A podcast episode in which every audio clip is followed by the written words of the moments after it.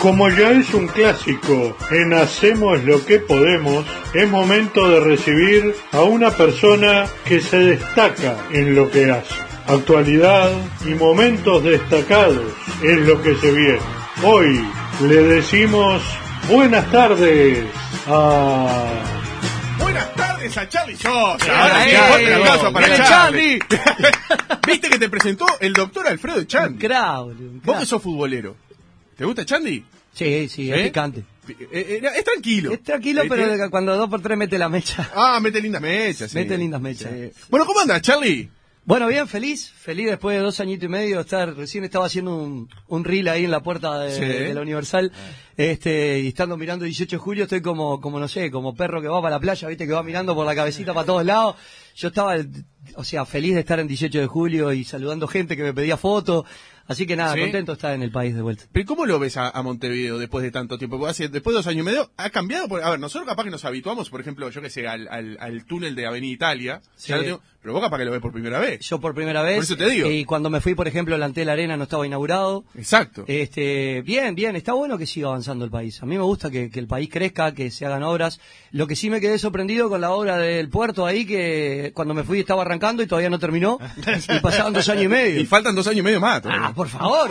Claro. Este, pero bueno, ta, no, yo lo veo lindo. Siempre eh, digo, sobre todo uno cuando tiene un cariño tan especial como tengo yo por mi país. Sí. Este, volver después de dos años y medio es como que me abrazo a Agarré hasta la vecina que no banco el edificio y la, la agarré a Le besos, agarraste a o sea, chupones. Sí, totalmente. ¿Sí? Sí, sí, sí. Estoy Bien. feliz.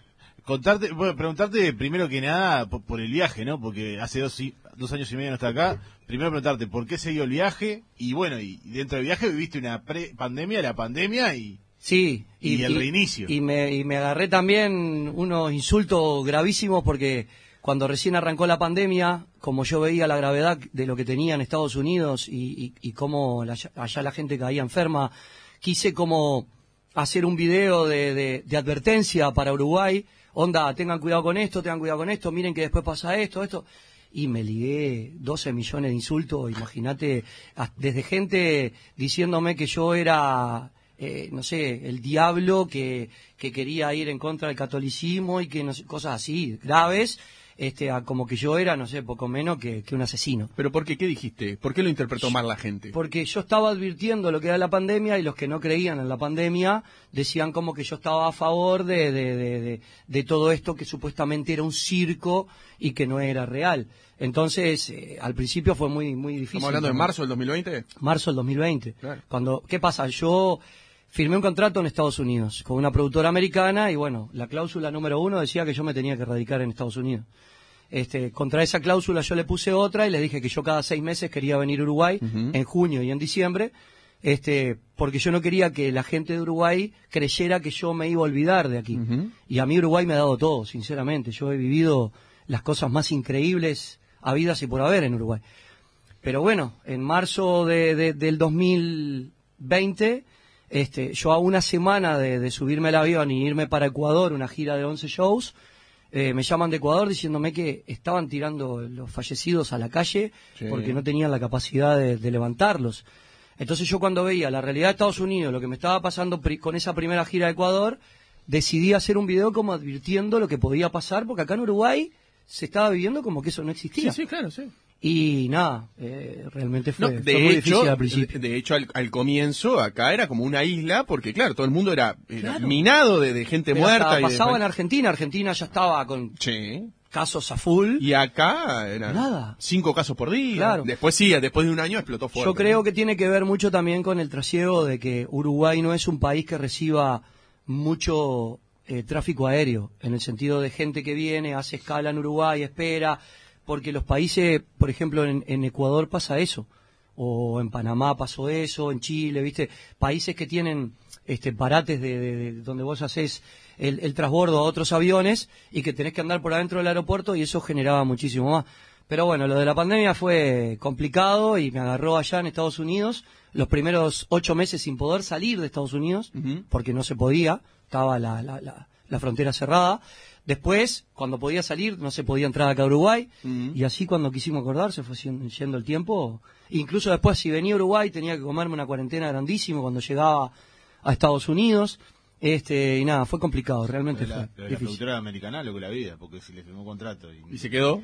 se quedó. Sí, en realidad, aunque te parezca mentira, yo tenía un miedo bárbaro. Porque eh, ellos perfectamente podían haber rescindido el contrato o podían haberme dicho, bueno, campeón, andate para tu país y espera allá. Y- Y, y- después vemos si seguimos. Y en realidad fueron unos señores. Me aguantaron allá, me mantuvieron el contrato. Cuando empezamos a, a- a ver que se no terminar la pandemia, porque no ha terminado realmente, este, cuando vimos que se iba a abrir los shows, todo, me rescindieron el contrato y me lo firmaron de vuelta, por el periodo que no habíamos trabajado. Ah, Así eso que- lo contaste, el 31 de diciembre Sí, fue, ¿no? sí, fue increíble. Que vos te querías morir porque no podía pasar el fin de año acá. Ahí, contalo porque la gente no sabe. Tuve que irme el 30 de diciembre, ellos me dicen, te tenés que ir el 30 de diciembre, pero, pero déjame pasar el 31 en Uruguay, no seas malo. Este, y, y ese primer caso fue por el año que se demoraron los papeles, Ahí va. hasta que me salió la visa de trabajo. Y, y nada, fueron unos fenómenos. O sea, vos Y tenías que estar el 31 el para 31 firmar la para firmar la rescisión y a partir del primero de enero arrancar el nuevo contrato. Como si nada hubiese pasado. como si nada hubiese pasado y durante el periodo que, que no se trabajó. Y lo mismo me vuelven a hacer con la pandemia. El periodo que no se trabajó durante la pandemia, desde el último concierto que hicimos hasta el primero, el primero que arrancamos, este, rescindieron el contrato y lo arrancaron de vuelta. Charlie, ¿vos crees que te tuviste que ir o te tuvo que haber pasado esto para que en Uruguay se te reconozca un poco más? Creo que, que, que no sé si para que se me reconozca un poco más, porque yo te decía hace un rato que en Uruguay me ha dado todo, he estado en todos los conciertos habido por haber, bueno, solamente me falta cantar en la Antera Arena. el No lugar. reconocerte, capaz que no es la palabra, valorarte. Exacto, creo que sí. Creo que sí porque eh, en realidad el exterior te da ese puntapié de decir, wow, mirá cómo lo reconocen este tipo, yo subo todo a mis redes sociales, porque a veces una cosa es que yo lo cuente y siempre está el escéptico, te dice, ah, anda. Hace un rato me pasó con un compañero ahí de un, de un grupo del fútbol que dijo, ah, deja, mirá si Marc Anthony, mirá si Daddy Yankee, mirá si va a... ta-". Charlie Sosa Oficial. Entra a cualquiera de mis redes sociales, están los videos, están las fotos, está todo, porque hoy por hoy tenés cómo demostrarle a la gente este, cómo te reciben en el exterior y cómo te valoran. O sea, yo sinceramente me tocó vivir, la- vivir ahora lo- los Billboard primero en Miami y, y yo fui con un susto bárbaro. Y lo digo, ¿Pero ¿verdad? susto en qué sentido? Susto en el sentido de decir, ¿y este qué hace acá? De verdad, porque viste... ¿Sapo de otro pozo? Porque uno se, en el Uruguay, que a mí me da mucha bronca, siempre nos estamos minimizando. Siempre hablamos del paisito, siempre hablamos de que somos poquito, siempre hablamos, y a mí me da mucha bronca, porque en realidad este país es un país muy grande. Este, yo recién, aunque te parezca mentira, mirá, mirá lo que te voy a decir. Mirando la dirección de la radio en la puerta, en eso somos grandes. Yo en Estados Unidos a veces para encontrar una dirección no la encuentro. Porque los números están salteados, porque el número no te lo ponen, porque lo ponen allá adentro. Y ni te digo otros países, que prefiero no nombrarlos porque capaz que se ofende alguno. Uruguay es ordenado hasta en eso. Y, y tiene muchas cosas que nosotros, como estamos en la diaria acá, no nos damos cuenta. ¿Me entendés? O sea, si vos ves lo que vale una carrera en Estados Unidos y acá vos tenés enseñanza pública, que a veces no la valoramos, Es este, Uruguay es Facultad avanzado. pública incluso. No Exacto. en enseñar prim- primaria. Exacto, vos en Estados Unidos si no te no garpás o si no te ganás una beca, estás en el horno. Salud. La salud carísima, pero carísima de verdad. O sea, entonces yo ahora que tengo la posibilidad de estar afuera, veo ese tipo de cosas y a veces digo, eh, cuando recién caí en los Billboard, yo caí como un uruguayito, apretado, asustado y en realidad los mismos colegas me decían, vos loco, vení para acá con nosotros. Eh, vamos a la conferencia de Daddy Yankee. Eh, me traían y me colgaban lo- los gafetes acá. Este, VIP en la conferencia de Daddy Yankee que era para 150 personas. Sentado en primera fila delante del tipo, o sea, escuchando hablar a él de su historia. Eh, entonces todo ese tipo de cosas te empiezan a- a hacer entender a vos el lugar que realmente tenés y cómo te valora el exterior. Capaz que hoy por hoy el Uruguay que o la gente que me sigue o los que se están enterando entran a mis redes sociales y entran a ver, yo qué sé, a Paquita la del barrio diciendo, Charlie Sosa, mi hijo, te adoro, un beso, la mayonesa. Y vos decís, wow, eh, Rata de dos patas, la que canta Rata de dos patas, esa canción, esa señora, en, en México y en Estados Unidos es una fenómena. Y a mí me mandó un saludo porque se enteró que yo estaba en los Billboard. Y después la frutilla de la torta fue haber ido a los Latin Grammy. Digo que ahí ya no entré tan asustado, porque ahí entré, Ah, otra cosa. de traje, ya viste, ya saludaba, yo qué sé. Yo conocí en, en, en los Billboard, conocí al papá de Balvin, a Osorio. Igual, sí. Y lo primero que me dice Osorio es, tenemos que hablar con mi hijo para grabar la mayonesa, una nueva versión con Balvin, porque no sé, yo, no sé ¿Y cuánto. ahí qué le dijiste? Y cuando quiera, maestro. O sea, Obvio. yo, yo me- soy una garrapata, me prendo de todos ellos, o sea. Este, Claro, pero está bien. eh, el sábado vamos a hacer en el yate, en el crucero, una cosa. Sí, cómo no, Ahí ¿a qué hora hay que estar? Claro. O sea, a las 10 abre, no hay media, estoy ahí. Obvio. O sea, y después, ya cuando lo vi en los Latin Grammy, maestro, maestro, ¿qué, qué dice Charlie? Y ya no era eh, el cantante de la mayonesa como me presentaban al principio, ya era, eh, Charlie, vení para acá. O sea, ya como que ya teníamos otra confianza, ¿viste? Eh, esa experiencia mía ahí en Las Vegas fue maravillosa realmente. Antes, antes de, de presentarte con, con la voz de Chandy, eh, el bichi Matías te había preguntado algo, porque capaz que la gente recién se cuelga con, con- con el programa. Repetirle la pregunta, No, ¿qué no, pasó con el yo no, yo no le pregunté. Fue una yo es dije verdad, es verdad. que él tiene el tema número uno de pop latino, pero por escándalo. Sí. Y, él me, y él me retrucó. ¿Qué le retrucaste? que Agadu sacó una comunicación que Mayonesa es la canción de la historia de la música uruguaya que más ha recaudado en la historia de la música uruguaya por derechos de autor, superando a la comparsita que era el tema número uno. Este, hace poco estaba hablando con uno de los abogados de Agadu y estábamos en la charla que me decía, oh, estuviste en Costa Rica, estuviste allá, estuviste acá, estábamos hablando de todo un poco y me dice, vos todavía no te diste cuenta, ¿no? Y le digo, ¿de qué? Y me dice que cuando mañana no estés, cuando te toque partir, vas a seguir en la historia Obvio. porque entraste en la historia de la música uruguaya como el cantante de, de la canción más exitosa, no de la música tropical ni del pop latino. Ya ahora es de la historia de la música uruguaya. O sea, es la canción que nos representa en el mundo y es la canción que más ha generado en la historia, por, bueno, superando a la comparsita, que era el tango Sí, claro. histórico de nosotros y, y nada, para mí es, yo todavía, viste, no caigo en esas cosas. Cuando se hace el resumen, por ejemplo, de Spotify, que se dice cuáles son las canciones que, que más suenan en el año, o sea, no sé cuánto hace que la más reproducida Sí. todos los años es mayonesa. Pero te voy a contar algo, en Estados Unidos es la quinta canción latina más reproducida de la historia. Por eso te digo. Es increíble, increíble. Y tiene descargas escandalosas. Eh, y aparte, ahora se, se popularizó de vuelta a través de TikTok, porque, bueno, Yatra, bueno, no sé si vieron lo de John Baez, la, No. la activista americana, este, una señora esposa de Bob Dylan, fue pareja de Bob Bob Dylan, sí. este, en la cocina de su casa grabó un video con su nieta bailando mayonesa. No, una no señora que no habla español y, y que es una activista americana que canta canciones de protesta y cosas, que en, en Estados Unidos es como un ícono de la música americana.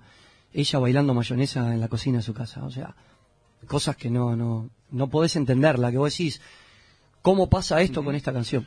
Eh, antes, antes de seguir, ¿vos cómo llegás al grupo de Chocolate? Eh, yo estaba en un grupo que se llamaba NG La Banda.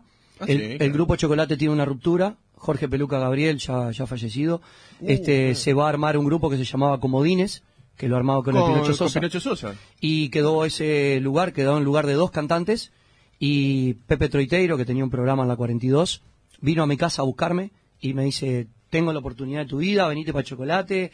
Obviamente era mucho mejor sueldo y, y me dijeron, te van a poner como líder de la banda porque tenés que estar al frente del grupo, se fue el peluca y necesitan una persona como vos que, que, que aparte de que te subí y cantás, siempre estás con tus locuras y inventando cosas. Y bueno, me acuerdo, lo primero que hice, grabé la canción Lorelei. Ay la Lore, ay la Lore es mala. Y le hice en aquel momento al manager armar como 60, 70 CD y me recorrí todas las radios de Montevideo presentando yo la canción. ¿Mirá? Mm, Total. Sí, Bien increíble. Pará, y cuando, y cuando llega mayonesa, ese es el- eh, acá, a- ahí, digo, ¿te eligen a vos? Sí. Te dicen vos, se hace, Sí. ¿cómo, se elige ese tema? O sea, nadie iba a imaginar Nadie. en lo que iba a terminar, Nadie, ¿no? nadie. Porque te podía haber tocado a vos como le podía haber tocado a Alejandro. En realidad no. A ver, contame eso. Yo vengo llegando a la productora y me encuentro con Alejandro Jasa, que es uno de los compositores, Alejandro Jasa, Eduardo Britos, Sí. y me dice el Ale, Charlie, vení un segundito. ¿Y qué pasó, Ale? Tengo una canción, tenemos una canción con el Piji, como le decían a, a Eduardo Britos, tenemos una canción que es para vos y la tenés que defender vos. Bueno, dale, vamos para el estudio. Y fuimos al estudio cuando me la mostraron. Yo me quería morir porque digo, ella me bate como haciendo mayonesa. O sea, ¿cómo vendo esto? ¿Me entendés? Y bueno, y ahí empezamos a trabajarla. En ese momento estaban de moda los fatales, con la canción Comadre Sí, Compadre, estaban claro. clavadísimos en el ángulo. Y que monstruos. Y, eh, yo siempre le digo al Fata, y lo reconozco en todos lados que voy, el que han escuchado varias notas van a decir, pa, reiterativo lo que dice, pero es así. Yo siempre digo que el Fata abrió la puerta y nosotros pasamos por esa puerta y seguimos de largo. Mm. Pero la puerta la abrió él. Por- con ese cambio de meter plena con candombe, Sí. fue un golazo. Golazo. Y nosotros fuimos más allá, plena, candombe y murga. Y Murga, claro. Y bueno, como yo había estado en la BSG en el año 94, este me dice, vos vamos a grabar los coros nosotros, vamos a grabarlos nosotros los coros, porque querían llamar a la Reina La Teja, Boraca La Cana, y le digo, oh, vamos a probar nosotros a ver si nos quedan los coros de Murga.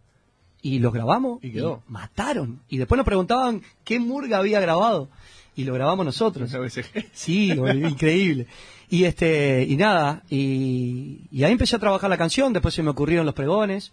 Yo no podía creer que el principio de haciendo palmas hacia Sí. arriba y arriba es el coro que arranca y que Es dice, que dice. Ah. Eso en Europa, después de Mayonesa, el hit que vino después fue Lorna, con Papi Chulo, Papi, Papi, Sí. Papi Chulo. Y este, cuando iban a presentar la canción de Lorna, metían el pique de, de- de Mayonesa al principio. Claro. Y ahí largaban después de la canción de Lorna. Los DJ usaban ese pique constantemente. Es como que te preparaba el tema. Exactamente. Y por ejemplo en Bariloche, que iban todas las quinceañeras en ese momento, ponían ese pique como 10 veces en la noche previo a largar la canción mayonesa. Charlie, yo te quiero preguntar, ¿y en qué momento te diste cuenta que con mayonesa le colgaron el ángulo? Porque Cuando- vos, me imagino, tirás un tema y va- lo tirás y ves, y ves si pica. Mirá, me Pero- pasaron dos cosas puntuales. La primera, concierto en ese momento aquí en Uruguay, no pasaba música tropical. No te pasaba, no podías ni pasar por la puerta. Concierto ponen el puesto número uno a mayonesa. Ahí donde me di cuenta, aquí dentro de Uruguay, En la época de Britney Spears, Cristina Sí, Aguilera, todo, los Backstreet Boys. todo. Yo me acuerdo. Claro, claro. Este, y Ricky Martin en su mejor momento. Claro. Shakira en su mejor momento. O sea, todos estos monstruos. Ese fue como el primer destello de decir, acá hay algo raro.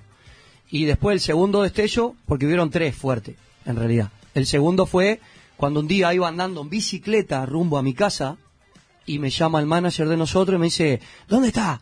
"Eh, andando en bicicleta, andate para tu casa, apretá la maleta que hoy de noche estamos en Showmatch en Argentina. Showmatch en ese momento lo veían 8 millones de personas por noche. Sí, sí. Era 40 monstruoso. puntos de rating, sí. Era monstruoso. Además, la anécdota es que fuimos a Showmatch, de la manera que nos recibieron, cómo nos trataron, la producción, un camerino con champán, sushi, sándwiches, o sea, nosotros estábamos diciendo, vos, esto es un sueño. Y o vos, sea, y hacía 12 horas vos estabas andando en bicicleta. andando en bicicleta de, de la productora a mi casa por el ómnibus. De verdad te lo digo, no me da vergüenza decirlo, de No, no, las cosas como son. Y cuando salimos del programa Tinelli, no paraba de sonar el teléfono, porque en ese momento por la reproduc- eh, se reproducía en Bolivia, en Chile, acá. en Pe- acá. Era monstruoso. Bueno, cuando llegamos acá, los shows de nosotros tenían 500 personas afuera. En Fabric, que Fabri, estaba ahí, Punta Gorda. Rompieron los vidrios, las chiquilinas, empujando así para entrar porque no había más entradas, rompieron los vidrios de la entrada de Fabric. Era una locura. Y el tercer paso, que ahí fue con donde me di cuenta que realmente ya fue cuando, ¿qué pasa? En ese momento no había redes sociales, no había plataformas digitales, no existía YouTube. Lo único que había a nivel mundial era MTV Latino. Claro. MTV Latino le vino a pedir a Uruguay, al grupo Chocolate, que hiciera un videoclip, porque era la canción más votada y no tenía videoclip. Entonces nosotros grabamos el videoclip un año y pico después. Y es verdad que no lo sacaron enseguida. Exacto. Y lo más, lo más importante y lo más increíble, que debuta primero en MTV a nivel mundial por tres meses y medio. Por arriba de los Bastry Boy, por arriba de Shakira, por arriba de Marc Anthony, por arriba. O sea, y lo Que- más que en maravilloso. realidad capaz que el video podía haber hecho cualquier cosa, que igual iba a estar primero, porque ¿no? funcionaba la canción. Podías estar vos cantando en el micrófono con una pared blanca atrás que era el que funcionaba la canción y realmente fue una producción increíble que tampoco para ese momento no había mucho precedente. Se grabó en la discoteca Black este, con la productora Indias y fueron tres días de filmación. O sea, algo que impensado para Uruguay, para ese momento y para la música tropical. Y en ese momento también firmamos contrato de exclusividad con, uni- con este, Televisa y Fonovisa para México y se lanza en el mismo momento para todo México y explotó en México de una manera increíble.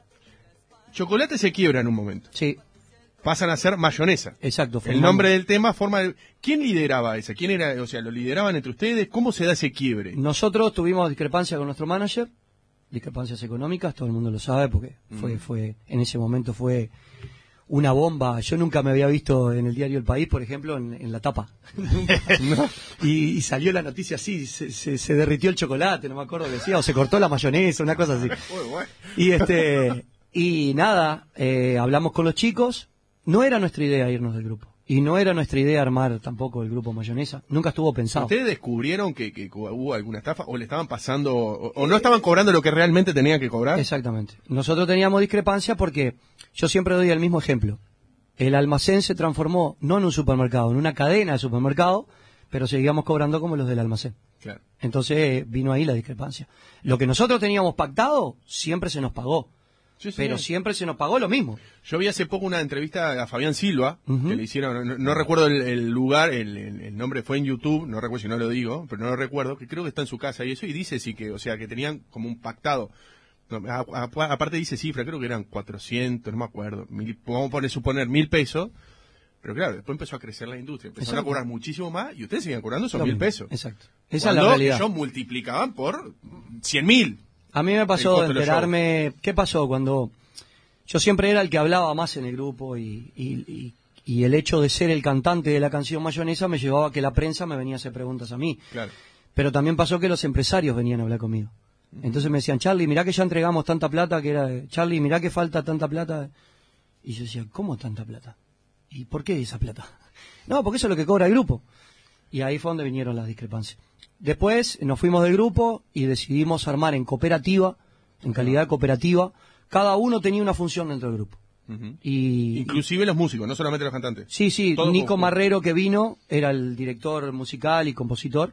Este, y armamos un bandón y salimos con una banda Ah, de nueve músicos buena, en vivo. bueno. Nosotros arrancábamos tocando de Led Zeppelin, o, te- o hacíamos soda estéreo al principio y después enganchábamos con nuestras canciones. Porque era una banda que trajimos gente del rock, Este trajimos al cubano que tocaba la viola, que era una bestia, este Pablito que tocaba el bajo, o sea, trajimos gente del rock y gente de la tropical. Hicimos una fusión que fue monstruosa y la banda se sonaba todo. Y, y nada. Pero duró poco, y o sí, relativamente poco. y cuatro, cuatro a- tres años y medio. Yo en el 2006 decido dar un paso al costado, este, hablé con los chicos, le digo, miren chicos, mm, me la voy a jugar. Porque increíblemente cuando fui para el grupo Mayonesa, grabo agachadita y agachadita se convirtió también en un golazo. Después grabé Chica TV. Chica TV en Chile era el, eh, la cortina del Morandé y compañía, que era un programa este, a la altura de Tinelli, pero en Chile. Y nada, me sentía preparado como para decir, bueno. Me este, largo solo. Me largo solo. Y después los chicos creo que subieron, siguieron, no sé si llegaron un año más. Y también cada uno arrancó. Fabián se tiró también de solista. Y nada, y después el pop latino se, desgastó y, y nada, había que seguir. ¿Y ahora por dónde va? Esa es la pregunta, Charlie, porque vos decís, se empieza a desgastar el pueblo latino, y ahora, pleno 2022. Mirá, yo acabo de lanzar una canción que se llama Se Altera. Es un- una producción que teníamos pro- pronta para el año 2020, pero la tuvimos que largar ahora, porque la productora americana me decía que no tenía sentido largar una canción en plena pandemia, cuando después no podíamos girar con esa canción a hacer conciertos. Entonces me decían, ¿para qué vamos a gastar? ¿Para qué vamos a...? Sí, tan, nos mantienen las redes sociales, nos mantienen las plataformas digitales, pero no nos da conciertos. Y lo que nosotros vivimos es más que nada el show. Claro. Y, y nada, lanzamos ahora, ya lleva 300.000 reproducciones. Los otros días estaba cuarta en tendencia en Alemania. Esas cosas Está increíbles. sonando, está sonando, ya está Sí, cosas increíbles que, que, que yo me, man- me guardé la captura de pantalla que mandó YouTube porque no lo podía creer. En Alemania cuarta la canción, o sea, en, ¿En Alemania tendencia. cuarta? Sí, increíble. Y, y seguir creciendo. Ahí está, ¿es esa? Esa misma, se grabó en Miami. Este, yo me sentí que estaba en una película porque se grabó en, en uno de los puentes que grabaron Rápido y Furioso. En Ay, no te puedo creer. Sí, eh, en otra parte que se grababa Vision Miami. Vicio, me Sí, O sea, que lo parió, eh, ¿no? ve ahí, mira. Cosas que yo no, bueno, esa parte no, no, no sé. Bueno, eh, eh, no es necesario. Esas son las partes que hay que mostrar allá porque allá se usa. Acá no. Perdón, pero en realidad le voy a contar a la gente porque Cuéntale a la gente que no, se, no, se- no nos está viendo y nos está escuchando por la radio. ¿Qué está viendo la gente? se ¿Qué veía la vio? cola de una señora, Qué de fuerte. una señorita. Cucharita. Lo que pasa que la historia de la canción, que habla de una mujer empoderada, que es la mujer del día de hoy, que no tiene un tóxico que la espere y que puede bailar hasta el amanecer. Entonces muestra a la mujer tal cual como se quiere mostrar. O sea, si quiere andar en malla, en malla, en bikini, en bikini. Este, habla totalmente de eso la, la, la canción y, y aunque te parezca mentira en Miami, Gracias a Dios gustó muchísimo y, y bueno, está ahí funcionando de a poquito y vamos con lo nuevo. Y lo que te quería decir era que parte de, de la canción es también seguir creciendo. O sea, ¿qué, qué, qué es el día de hoy? Crecer. Ahí fusioné plena con urbano y candombe. Y para allá el candombe no, no, no lo conocen. Y, Es algo le- nuevo. y les encantó cómo suenan los tambores con, con la plena urbana, este, porque bueno, me decían a la productora, Charlie, hay que seguir creciendo. Y, y la gente va avanzando en los sonidos que escucha de otros artistas, Claro. no te podés quedar en el tiempo. Pero vos decís, por ejemplo, va creciendo y hay que ir como fusionando y cambiando, pero creo que hay un furor, capaz que no, y yo estoy errado, ¿no hay un furor por juntarse dos, por ejemplo, dos artistas que han tenido, por ejemplo, grandes éxitos y hacer uno? Sí, Por ejemplo, Macarena, por Sí, decir, sí, sí. ahí va. Digo, si se está creciendo, se está avanzando y hay música nueva, ¿por qué está funcionando cosas que pasaron en los 90 Ujú. y se están juntando para hacer nuevas versiones que están rompiendo todo? Lo que pasa ¿Por qué que, crees eso? Lo que pasa que no te olvides que esas canciones, Macarena, Mayonesa, La Lambada, no llegaron a saturar como te saturó despacito. Porque no había esta globalización mundial que hay al día de hoy. Entonces las productoras dijeron, escúchame, vamos a agarrar el baúl de los recuerdos. Claro. Vamos a hacerlo facturar al día de hoy. ¿Cuál es la mejor manera? Agarrar a los artistas del momento, hacer un nuevo arreglo musical Y juntarlos. y juntarlos. Este, por eso, por ejemplo, eh, gente de zona grabó con los del Río, más Macarena se llama, Claro, más claro. Macarena está registrado así. Este, y eso también ha hecho a través de las redes sociales que TikTok empiece a buscar todas las coreografías que hacíamos en estas canciones y se han viralizado de una manera increíble con te estoy hablando con millones y millones de reproducciones. Entonces, claro, este, como que eso se ha traído al momento y en mi caso juega sumamente a favor. Yo creo que la disquera o la productora de, de Estados Unidos no me hubiese firmado si no, no hubiese pasado esto. O sea, no hubiese, no creo que hubiesen dicho, a ver, vamos a buscar al cantante original de la mayonesa y la gachadita Uruguay, a ver cómo se llama, a ver quién es. Creo que eso no hubiese pasado. Este, obviamente sí, sí pasa porque a la industria también le sirve. Preguntarte qué tal la vida en Miami. Allá que estás, ¿cómo la llevas? Eh, o sea, se extrañan un montón de cosas. Co- comparámelo con Montevideo. No, es, totalmente distinto. Totalmente distinto porque es una mega ciudad también, ¿no? Y Estados Unidos es, es, es monstruoso. Miami es una ciudad que desde que llegué, el, creo, el día que menos más frío tuve fueron 15 grados. De ahí para arriba siempre. Después es como digo yo, tengo todas las nacionalidades en una. Miami tiene esa particularidad que yo de repente tengo hoy un casamiento ecuatoriano, mañana tengo un cumpleaños de 15 peruano, al otro día tengo una fiesta uruguayos, al otro día tengo una fiesta argentinos. Son muchos lo que pasa. Y, y, y está, este, Miami es el lugar que el 90% de la gente habla Es español. latina, claro. Entonces, y ahora tengo la suerte de que los cubanos me adoptaron. O sea, eh, más allá de que conocían mayonesa, les he caído, no sé si en gracia o qué, y me llevan a todos los eventos de cubanos, y ahí los cubanos mandan en Miami. Mandan, ellos mandan. Sí, sí. Si ellos te hacen así, con el dedito para abajo, estás en el horno. Y si te levantan el pulgar para arriba, vas a estar laburando a la par de ellos. Y me han invitado desde la calle 8, que, que es el festival de la calle 8, que mueve 3 millones y medio de personas. Son siete tarimas. O sea, y van todos los mejores artistas del momento. Y, y a mí me dieron la tarima Centroamérica para cerrar. Y fue maravilloso. Increíble. Este, y nada, y me tratan como, como uno más, sinceramente. ¿Hace cinco años vos pensaste que te iba a tocar todo esto? No, no. Yo nunca paré de viajar. Eso es algo que a veces la gente dice, ah, pero qué bueno que estás viajando ahora.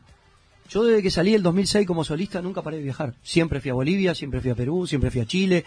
Porque allá tengo muchas canciones que funcionan, no solamente mayonesa.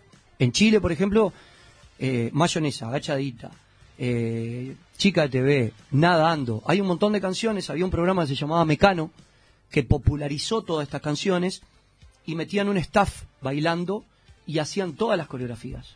Después, por ejemplo, en Costa Rica pasó lo mismo, con otro programa que había.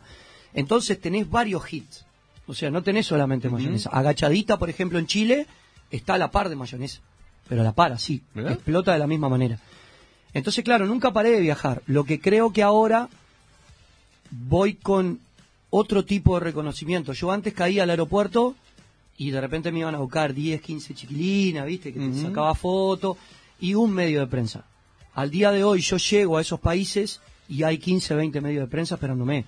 Pero O sea, por el vínculo de, de la discográfica. Y porque en realidad también uno ha crecido y creo que la prensa del exterior me da un valor que de repente antes no me lo daba. O sea, antes era simplemente el cantante de una canción Claro. eh, conocida o famosa.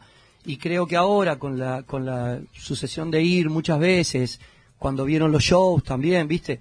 Y yo todavía sigo cayendo como, oh, pa, Ujú. ¿cómo andas? O sea, Claro. todo achicadito. Tenés que creértela un poco más también, capaz. Sí, yo creo que el día que... En el buen sentido, no lo digo mal, ¿eh? Claro, en, buen realidad yo soy así. A mí me gusta ser humilde y, y a veces los managers me rezongan porque me dicen, tenés que cambiar un poco, ¿no? Tenés que ser más... Y a mí no me gusta. A mí no me gusta bajarme del escenario como me pasó una vez en Estados Unidos que me le escapé a los dos guardias de seguridad y me fui a sacar fotos con la gente. Y vino uno de los managers y el encargado de la guardia de seguridad y me dijo de todo. O sea, que eso no era así, que los artistas no son así. Y le digo, bueno, los artistas no serán así. Bueno, entonces yo no seré artista. Lo lamento. O sea, yo no puedo a una señora que está en una silla de rueda, que me estaba pidiendo una foto, ser tan ingrato, bajarme el escenario, irme y no ir hasta donde está la señora y sacarme una foto. O sea, perdoname, pero no, no corre conmigo. Poneme un guardia, déjame sacar 10, 15 fotos y después me sacan y me llevan y queda como que ustedes me llevaron Ahí va. pero no me hagan sentirme a mí como otros artistas que yo creo que se la creen demasiado y llega un momento que se endiosan y no quieren tener ni contacto con la prensa.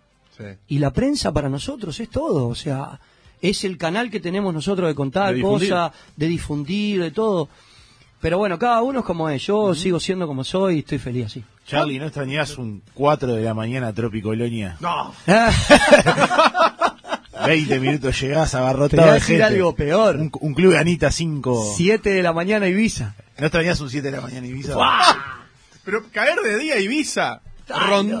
Yo, Rondó yo llegaba a tocar en baile acá en Montevideo a las 8 de la mañana, un domingo para un lunes, o sea, ¿Y Ah. y salir de mañana, por ejemplo, de Ibiza, salía de Ibiza y veía a la gente en los ómnibus que iba a trabajar y yo los saludaba y me miraban con una cara diciendo, Pero pará. tu madre. Cuando te toca domingo para lunes 7 de la mañana, que te levantás a las 5, te Y después te acostás a dormir y... te, te comprás unos bizcochos. y sí, Y sí. y sí, a veces dormía hasta las 5 o 6 de la No, tarde. porque capaz que el Sí. último show terminabas a las 3 y tenía que caer a las 6 en otro. Sí, sí, muchas veces te Es pasaba eso, que tenías claro. esos baches también. Y en realidad, aunque te parezca mentira, eh, extraño el público de Uruguay. El público de Uruguay conmigo increíble. Me pasó ahora con estos shows que he hecho estas dos semanas. Yo les digo saltando y todo el mundo salta. Y yo le digo la mano arriba y todo el mundo con la mano arriba. Y yo le digo agite. Los hay ciertos empresarios que tengo muchos años que los conozco y los otros días me decían, ya viniste a armar quilombo vos, ¿no? Ya viniste a armar relajo, ¿no? Porque yo, viste, los agito de tal manera, yo disfruto los shows. Y a mí me gusta que la gente disfrute conmigo. Y que y yo salto con ellos, y yo canto, y yo grito, y eh, es como que siempre tengo esa devoción porque la gente diga, pa, loco, pagué la entrada para ver este tipo. Pero valió la pena. Y valió la pena. Bien. ¿Cuánto incidió tu ida en, en lo que se está viviendo en Uruguay con- en cuanto a la delincuencia? Porque has sufrido vos. Sí, Como también tuve. como todos tuve- los uruguayos hemos tuve, sufrido, ¿no? tuve cierto momento, eh, creo que fue en el 2015, 2015, 2016, 2015, no me acuerdo si fue 2015 o 2016. Eh, 2015 fue, fue un año caótico, me robaron el tráiler, Mm, este, me robaron los equipos que eran alquilados. Ahí donde te das cuenta también el tipo de clase que, que- que somos los uruguayos, porque hice un evento solidario, eh, fueron como 20 bandas y la gente me apoyó a full y pude comprarle los equipos que no, me- yo podía haber hecho la plancha y haberme tirado para atrás, haberle dicho al que se los alquilaba, y negro, los robaron. Claro. Si vos no tenés seguro, problema tuyo. Y en realidad me puse, me puse firme y armé un espectáculo en el Rentistas y le pude comprar las cajas a Leo, que trabaja ahí en Canal 4, y se le caían las lágrimas a él cuando le llevé la, las cosas que le habían robado. También me robaron, eh, bueno, está, no importa, vamos a dejarla por esa. Sí. Fue, fue, fue, fue caótico. Eh, en realidad creo que le toca a todo el mundo. No, no, no creo que yo eso haya incidido. Sé, sé que me fui con un sabor amargo de ese tipo de cosas que me pasaron, porque creo que no me las merecía. Porque soy un laburante como cualquier otro y, y cuestan las cosas comprarlas. A veces se cree que, que uno gana millones de dólares acá en el Uruguay Y no pasa y eso. no es así. Yo le digo que el músico uruguayo no gana millones de dólares en el Uruguay. Y a veces, viste, eh, hasta incluso pasa que es por hacer más una maldad que en realidad por lo que te roban, porque a veces vos decís vos, ¿para qué le sirve esto que me robaron si, si no lo van a poder vender? Porque Pero- tiene un número de serie, está Yo me registrado. acuerdo de verlo pasar, porque aparte yo, eh, donde dejaba los equipos, yo vivía en el mismo pasillo, ya hemos- lo hemos hablado. Digo, el, el tráiler tenía Sí. tu cara, decía Charlie Sí, Sosa. tenía decía- una foto, una, Claro. una cosa así, un logo gigante, todo. Y lo fondearon porque desapareció. Yo incluso ponía en ese momento, se había puesto de moda Facebook recién, y yo ponía en todos lados, chicos, no quiero que me lo devuelvan, se los vuelvo a comprar, pero lo necesito para trabajar. Pero nunca apareció, Nunca apareció. nunca apareció. La verdad, no sé si lo habrán pintado de otro color, si lo habrán transformado, qué habrá pasado, pero este, nada, son de esas cosas difíciles que, que tenés que atravesar y que muchas veces te hacen que, bueno, que te pongas más las pilas para salir para adelante de vuelta. Y esas cosas son te calientan un cacho para decir, oh, ¿para qué me voy a quedar acá? Yo qué sé. A eso me refería con el digo, vos, ¿cuánto Sí, incidió no. en irte, no? No, no, yo en realidad, si, si, si te digo lo que incidió en irme, me vas a decir, pa, lo estabas diciendo para quedar bien. Y, y no es así. Yo me fui de Uruguay y acepté este contrato porque en el exterior tengo 250 escalones para subir. Y realmente eh, creo que puedo no subir los 250, pero creo que puedo subir un par de escalones más. Y, y aunque te parezca mentira, lo hice como uruguayo. Porque yo quiero que Uruguay. so- Yo soy muy fanático del Uruguay. O sea, en el fútbol, en, en todo, en todo lo que hay. Y siempre me caliento cuando, cuando hablamos en diminutivo del Uruguay, siempre nos minimizamos. Entonces, cuando me vino la propuesta, El dije paisito. siempre estamos con el paisito y siempre desmerecemos a Dresler y siempre desmerecemos a Natalia Oreiro y, y hasta hablamos mal de Suárez y yo qué sé. Y, so- y son tipos que son uruguayos y te puede gustar o no, pero reconoce lo que han logrado. Sin duda. Y son uruguayos y cuando los presentan en el exterior somos orgullosos de decir que somos uruguayos. Y no sabes lo, lo que yo he sentido en el Uruguay por ser uruguayo. De cómo me tratan, cómo hablan del Uruguay, cómo hablan del Uruguay, cómo reconocen Uruguay como un gran país. Y siempre dice, ¿por qué ustedes los uruguayos dicen paisito? ¿Por qué ustedes siempre se, se- están con esa cosa así, que se achican? Digo, no digo que nos agrandemos y que seamos pedantes o que seamos soberbios o que seamos agrandados. Digo que le demos el valor que tiene nuestro país. Otra actitud. Otra actitud. Vos, loco, yo vivo en Uruguay. Es un país grande. Sí, de dimensiones pequeñas. Sí. Costa Rica es un país que tiene la mitad de, de- de territorio que nosotros. ¿Está? Y tiene casi 6 millones de habitantes. Mm. Y vos escuchás a los ticos y vamos arriba, Costa Rica y Costa Rica y Costa Rica. O sea, y no te dicen mi paisitito porque es más chico que Uruguay. claro. ¿Me entendés? O sea, te dicen vos, nuestro país y vamos arriba los ticos. O sea, el uruguayo se pone fanático cuando juega la selección o cuando... Pero a veces cuando ve de un uruguayo que tiene un poquito de trascendencia o que tiene trayectoria en el exterior, no se alegra por ese uruguayo o no le da la magnitud. No digo que seamos todos, que no se malinterprete. Sí, claro. Pero creo que es algo que entre todos debemos cambiarlo de una buena vez. No extrañás la etapa de carnaval en Momo Sapien. Pa, sí. Sufro. ¿Viste que se retiró Horacio? Sí, sí, sufro, sufro, sufro viendo carnaval. De verdad te lo digo, me siento adelante, de, de- lo veo siempre que puedo, esté en el país que esté, busco cómo, cómo, cómo conectarme conectarte, sí. y veo, pero veo todo, ¿eh? O sea, soy un amante del carnaval. ¿Ves Lugolo? Sí, sí, a veces veo Lugolos. Sí. Sí, porque aparte en Lugolos también hay algunos colegas que cantan a veces de, de la música tropical. Y digo, pa, mirá, está el Sí. entalado, mirá, está aquel entalado, está aquel". Este, y aunque te parezca mentira, ahí tenés un ejemplo de lo que estábamos hablando recién. El carnaval en el exterior es sumamente valorado del Uruguay. Y todo el mundo te habla del carnaval más largo del mundo. En el exterior. ¿Pero son conscientes de lo que pasa acá Sí, o no? sí, porque ahora hay mucha gente que hasta incluso viene a ver los espectáculos acá. Un gringo me dijo, un yankee, ¿eh? Me dijo, es digno de un espectáculo de Broadway. Y el tipo no podía creer que ese tipo de espectáculo nosotros los armábamos para un mes de trabajo. Y otra cosa, y te agrego, no me acuerdo con quién, no sé si te acordás, pero yo no, re- no recuerdo con quién. ¿Cómo puede ser que, que esos mismos artistas, que son cantantes de la hostia, actores de la puta madre, ¿Sí? eh, terminan y al otro día están a las 8 de la mañana Sí. yendo en el bondi a laburar? Y muchos salen de los tablados y se van a se enganchan en el taxi y siguen trabajando en el taxi. No me o sea, quién fue que lo dijo. O sea, ¿quién hablamos? eh, te lo digo, este señor americano, un productor americano que, que tiene una, una academia de baile en Nueva York. Sebastián Almada, ahora me acuerdo. Ah, Sebastián. Y, y yo cuando le mostré algunos espectáculos dije, mirá, este soy yo, acá canto, mirá, acá está mi solo, Ah. el Momo Sapien, por ejemplo. Y él veía el espectáculo y veía las capas y veía los cambios de vestuario y todo, me decía, eh, es un espectáculo de Broadway. Y yo le decía, no, pero es solo para un mes. ¿Y cómo nos giran durante todo el año Mm. Con estos espectáculos en distintos teatros de- del país? Presentando estos shows. Y no, no da el presupuesto, y aparte el- los artistas no pueden arreglar para faltar a sus trabajos, y Sí. el tipo no, no, no daba No da crédito. No daba crédito, y aparte no daba crédito Y que los directores de, de la creatividad. Me decía, ¿cómo pueden tener esa creatividad para armar esos mega espectáculos solo para un mes? Porque es desperdiciado. Porque No, vos y que los directores no ganen plata, la mayoría de las veces. Claro. Y era algo que le llamaba muchísimo la atención. Pero ahí tenés algo que vos decís, vos, ¿cómo nosotros no valoramos los espectáculos, los vestuarios, las coreografías, los cantantes, o sea, los bailarines que cada vez bailan mejor? Vos ves un espectáculo de parodista y decís, wow. Y quedás así de cara. Y, y te lo digo que no tiene nada que envidiarle a otros espectáculos que he visto en el exterior. Nada. De verdad te lo digo. Y esa, y esa polémica que se partidizó y está muy, como muy político, la murga sobre todo. ¿Qué te parece? ¿Qué análisis haces vos? Yo siempre digo lo mismo. Mirá, a mí una vez me llamó un diario acá cuando en aquel momento el Frente Amplio estaba por ser primera vez, por primera vez este gobierno y, y a mí me invitaron a cantar en el spot publicitario del Frente Amplio y yo le dije, mira, yo no te voy a decir cuál es mi, mi tendencia política, pero eh, te agradezco. Este, no quiero que lo tomes a mal porque yo hago música y no hago política. Y, y yo en ese momento trabajaba para todos los partidos políticos.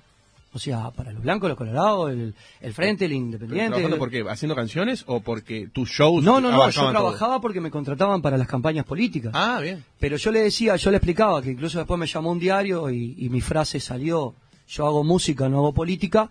Este, mucha gente también se enojó porque decía, no, vos tenés que tener una bandera y vos tenés que decir de qué partido sos. Y no, no tengo la obligación de hacerlo. O sea, y, y, y si digo que soy de este, se me van a enojar los otros 10 partidos que hay. Y yo en realidad trabajo para el Uruguay. O sea, yo no quería generar ese divisionismo y creo que todo este tipo de cosas generan divisionismo, a la larga o a la corta. Yo he visto amigos de mucho tiempo en grupos de WhatsApp del fútbol Mm. pelearse por política y terminar yéndose los dos del grupo. Este, por eso ahora en los grupos más o menos hemos ido tomando la idea Mm. de que no se habla de política. Este, el fútbol también es otro causante de discusión, Sí. pero creo que en la política la gente se fanatiza más, porque la gente tiene una idea y se muere con esa idea y no la saca nadie de esa idea. Este, y nada, fue, fue, fue complicado. Y esto que viene el, en el carnaval, yo decía, po, loco, que siempre nos va, estamos eso, peleando a- a por eso- algo". por eso te digo, ¿y, y- y cómo lo ves vos el carnaval? ¿Está partidizado? Sí, claro. Hace muchos años. ¿Pero te gusta? No, no, no me gusta. A mí al menos no. Yo entiendo que está bueno decir lo que está mal. Ent- Entiendo que se, está buenísimo tener esa, esa libertad de expresión. Pero también genera que de repente eh, empieza esa, esa rispidez de, de ¿Por qué de para un lado y para el otro no? ¿Por, Eso por qué por un lado y para el otro no? ¿Por qué? Pero ¿y por qué siempre también hablamos de lo malo? ¿Por qué no hablamos de lo bueno? Todos los partidos también hacen cosas buenas. Y, y Claro, pero estamos- viste que el carnaval como que, y sobre todo la murga, Siempre- es como la crítica al gobierno de turno. Exactamente. Por lo general, se, eh, la murga, sobre todo, vamos a hablar de la murga, siempre como que, que eso, ¿no? Exacto. Pero- Pero... siempre traté, ya te digo, de mantenerme un perfil alejado y, y creo que genera divisionismo. Yo he visto hasta programas de televisión discutiendo al aire conductores, con claro. invitados, con Sí. cosas, y yo digo, "Oh, siempre caemos en esa de, de pelearnos en lugar de potenciarnos. Yo creo que no hay nada más lindo que sentarse con una persona que piense distinto que vos, café por medio, y, y escuchame y yo te escucho. Y vos dame tu opinión y yo te doy la mía. Comparto, ¿Me entendés? Porque tu verdad termina donde empieza la mía. tal, tal cual. ¿Me entendés? Entonces, no hay más nada más lindo que el diálogo, pero el diálogo con respeto, sin llegar a la falta de respeto, sin llegar al insulto, y sin llegar a que si no adoptás lo que yo te estoy diciendo, ya no sos más mi amigo y ya no serví, y ya sos esto y ya sos el Ya otro. sos el malo. Y está mal, está mal, porque yo tengo que aceptar lo que vos pensás también. Capaz que yo puedo estar equivocado. Yo qué sé. No, que eh, eh, ahí sale, sale la, la- a ver cómo te puedo decir, sale la verdad de la cosa, porque te podés, podés entender un montón de cosas que si vos te encerras en una burbuja de solamente pensás lo, lo tuyo y te, te juntás con gente que piensa igual que vos, Exacto, aparte, o sea, aparte te voy a decir vas a algo. vivir en una burbuja. Los grandes avances del ser humano y de todas las civilizaciones vinieron de unir ideas. Sí, tal cual. Siempre. Po- Vos dame tu idea, yo pongo la mía y canalicemos una y hagamos una que sirva, Sí, señor. que vaya por el carril de los dos y que nos podamos dar la mano y digamos, pa, loco, entre los dos potenciamos esto. Tal cual. Toda la vida fue así. Entonces cuando se genera di- divisionismo, es donde yo siempre digo, en la división triunfa el que está haciendo las cosas mal. Porque no tenés cómo derrocarlo, y no tenés cómo cambiarlo, y no tenés cómo, cómo hacerle nada. Porque siempre uno por un lado y uno por el otro va a ser menos que dos juntos. Siempre. Preguntarte, porque tam- también hace un tiempo, no, no recuerdo bien, te tocó, te tocó vivir un hecho trágico con el, el derrumbe de un edificio. Y, y nosotros nos dimos cuenta porque medianamente tuviste que salir un poco para un poco de Sí. comunicador. Sí, sí. Este, Eso fue, fue. Este, Fue y bueno, ya aprovechando de teniendo acá, preguntarte de cómo, cómo fue la situación que viviste en ese momento. Mirá, yo estaba, yo ese día me había acostado a dormir temprano, lo de nunca, diez y media de la noche estaba durmiendo. A la una de la mañana por ahí me levanto y me siento en la terraza y, y escucho del lado del agua como un trueno. Y miro para arriba y estaba el, el- el cielo celeste, o sea, eh, perdón, estaba la noche Todo estrellada, estrellado, claro. todo estrellado. Y al rato, ¡bum!, de vuelta. Digo, pa, ¿qué habrá sido esto? Qué raro. Y empezaron a pasar por la calle Collins, patrullero, bombero, y el edificio donde yo vivo es como, como alargado así, desde la calle Collins hasta la playa. Y yo dije, ¿no se estará prendiendo fuego en el frente del edificio? Y yo acá en la terraza mirando cómo pasaban los patrulleros. Tranquilo. Bueno, imagínate cómo bajé. Cuando llego a la calle Collins, todo el mundo iba corriendo por la calle Collins hacia el lado eh, de la derecha mía.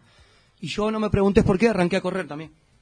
Le pregunté a uno de los porteros que estaba en el edificio, ¿qué pasó? No sabemos, no sabemos. Me decía, no, este, fue, fue fuerte, fue fuerte. Y todo el mundo gritaba.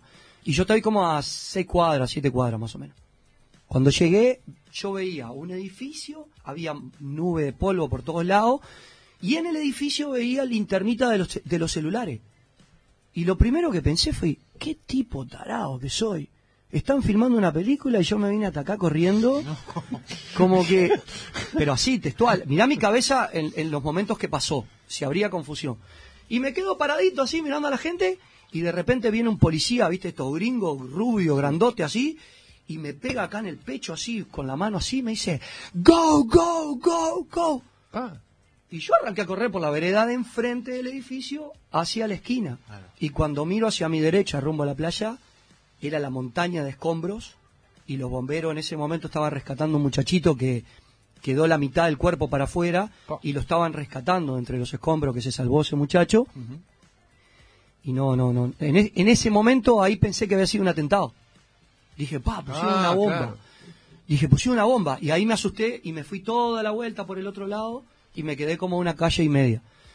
Y bueno, ahí me quedé como hasta las 6 de la mañana porque, viste, uno, uno queda ahí que, que, que te da esa... Tengo que hacer algo, ¿me entendés? Tengo que hacer algo. Me fui a mi casa, me, me cambié, desayuné y a las ocho y media de la mañana vine y había una señora con una libreta ahí y dice, voluntario, voluntario, voluntario. Y le digo, ¿qué hay que hacer de voluntario? Y me dice, eh, no, no son para las excavaciones porque ahí no se puede entrar, pero necesitamos gente para descargar los camiones cuando vienen con agua, cuando traen los alimentos. Este, y le digo, bueno, yo me anoto. Y estuve 15 días de voluntario ahí bueno. y uno de los días que yo estaba ahí en la vuelta, me vio Alejandro Figueredo, que vive allá, y él me dice, vení. Trabaja vení". para acá. Sí, me dice, allá. venite, venite, venite. No, vale, le digo, no, no quiero ser prensa, no, no, no.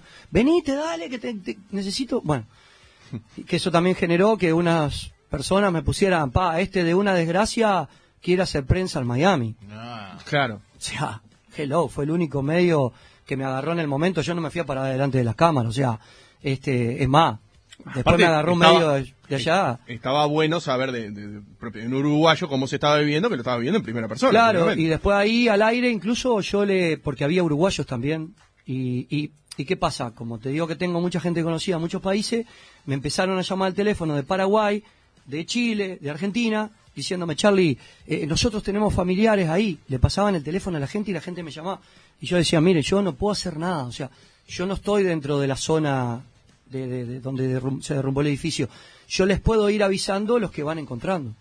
Eh, pero aparte no era en el momento, porque tenían que hacerle el ADN, porque realmente Claro. lo sacaban destruido a las personas, y después, dos o tres días después, iban dando, actualizando la lista. Bueno, de una muchacha que está en el exterior, no me acuerdo si en Inglaterra o dónde, me llamó por teléfono y me dice, mi mamá está ahí adentro, soy uruguaya. Y yo, imagínate lo que fue para mí. Y lo único que hice también fue poner mi apartamento donde yo vivo a disposición de los familiares que viajaran para allá, para que no tuvieran que pagar hotel. O sea, yo le dije, quédense en mi casa. O sea, yo eso es lo único que, que... O sea, no tenía otra cosa para hacer. Este, y fue, fue caótico realmente lo, lo que se vivió. Y más caótico fue vivir en un edificio en la misma zona, porque Claro. estabas de noche y escuchabas un ruidito y mirabas Y las paredes Claro. y entrabas a Sí, mirar perseguido, sí, claro. Entrabas al garage donde guardaban los autos y mirás a ver si no hay una rajadura, si no hay filtraciones de agua, porque por más que nos quieras, eh, te impacta psicológicamente. Yo creo que a mí me, me fue más leve porque estuve esos 15 días ahí y como que me mi cabeza estaba pensando más en, En ayudar. ayudar, en ayudar que, que, que, que en, en sí, en estar encerrado en, el, loco. en el apartamento. Tal cual, mira, no te vas a ir con las manos vacías de este programa. Mira, Ah, Charlie Sosa, mira, a ver, fíjate si, a ver si te gusta. Abrilo, a ver si te gusta. A ver, a ver. Es la taza del programa, la taza de Hacemos lo que podemos, te la vas a llevar. va. ¿Te la vas a llevar para allá? Sí, me para llevo, Miami. te- llevo, allá, eh, eh, esta es tu cámara, acá, acá. Tengo la, la, la- la genia ya. Me hizo unos primeros planos ahí. Martina, una fenómena. Prometo que me la voy a llevar conmigo para, para Estados Unidos y para las giras, así que. Bien, bien muchísimas ahí. gracias. Vos sabés que me llegó algún saludito para Charlie. Dale, me dale, dijeron un saludo grande a un grande Aires Puros y que supo jugar en la luz. Sí, totalmente. Y salir campeón en la cuarta y estar en el primero de la luz también. Así que, ¿y Sí, qué, qué recuerdo de Aires Puros? Notable. Sí, aparte mis papás viven ahí, Elba y Gregorio Sanabria. También. Viven hasta el día de Uh, hoy. en, de- en la esquina de lo de Feldman. Exacto. ¿Sí? Tengo Sí. una anécdota con eso. Rapidita. Se prendió fuego la casa y yo me metí por la ventana y empecé a sacar los televisores. Y a ¿De sacar... Feldman? Sí, y yo no sabía. Pará, pará, vamos, a- vamos a recordarle a la gente. La casa es donde estaba el, el arsenal, Más de 3.000 armas. más de 3.000 armas que y se había descubrió. dinamita. Claro, que termina este, en Sangrilá muerto, Sí. está atrincherado Sí. ese caso muy, muy Los vecinos del barrio y mi mamá en su ataque de nervios, este, saben que no estoy mintiendo, me metí por una, rompí una ventana, me metí a la ventana cuando estaba había un incendio y empecé y saqué televisores y saqué unas licuadoras y saqué ¿Y cosas. la casa de Feldman? De la... Y, y la, y Javier Larramendi, que es un amigo mío, que es uno de los encargados de la parte de, de- de armas y municiones del ejército, este, hace una semana tuvimos una comida que me hicieron de, de bienvenida a los, los amigos míos del barrio y me dijo, bueno, ahora te lo voy a contar porque pasó el tiempo. Me dijo, donde vos estabas, la pared lindera era donde estaba la, la dinamita. O sea, no volé en No volaste. 158 mil pedazos porque Dios grande, pero yo siempre con esas locuras de hacer cosas... Le fuiste a sacar de pierna, de vecino. De vecino, de vecino, no sé por qué, salté un muro, salté un muro que había en el frente, Sí. me metí por otro murito que había y había una ventana así, y yo rompí el vidrio, me metí por ahí a tratar de sacarle al vecino las cosas de valor. Y yo sin saber que hay adentro un arsenal de armas y de dinamita, que aparte había dinamita, que me contaron después, que estaba vencida no sé hace cuánto Claro. tiempo, y que cualquier movimiento así, Pum. hasta mañana. Nosotros tuvimos la calle cerrada, la calle Elba. o sea, Claro, Elba. Mi casa Elba está es acá. paralela propio, digamos. Exacto, mi casa está acá, la casa de Feldman está cuatro casas para allá a la derecha. Enfrente, en la vereda enfrente. Y tuvimos cerrado ahí como tres días. Fue cuando el tipo dispara y te agarra Avenida Italia y termina en San Exactamente. trincherado con, con empleada. eso. Así que tengo esa anécdota. Qué lindo esa, ¿eh? Pará, te hiciste una tele. ¿Eh? Una tele. ¿no? ¿Te hiciste- ¿Qué hiciste con la? ¿Vendiste? Nada, lo tiré para afuera. me, podía, me podía haber quedado. Está bien. Me podía haber quedado con la tele, me podía haber quedado con todo, tuve que devolverlo después.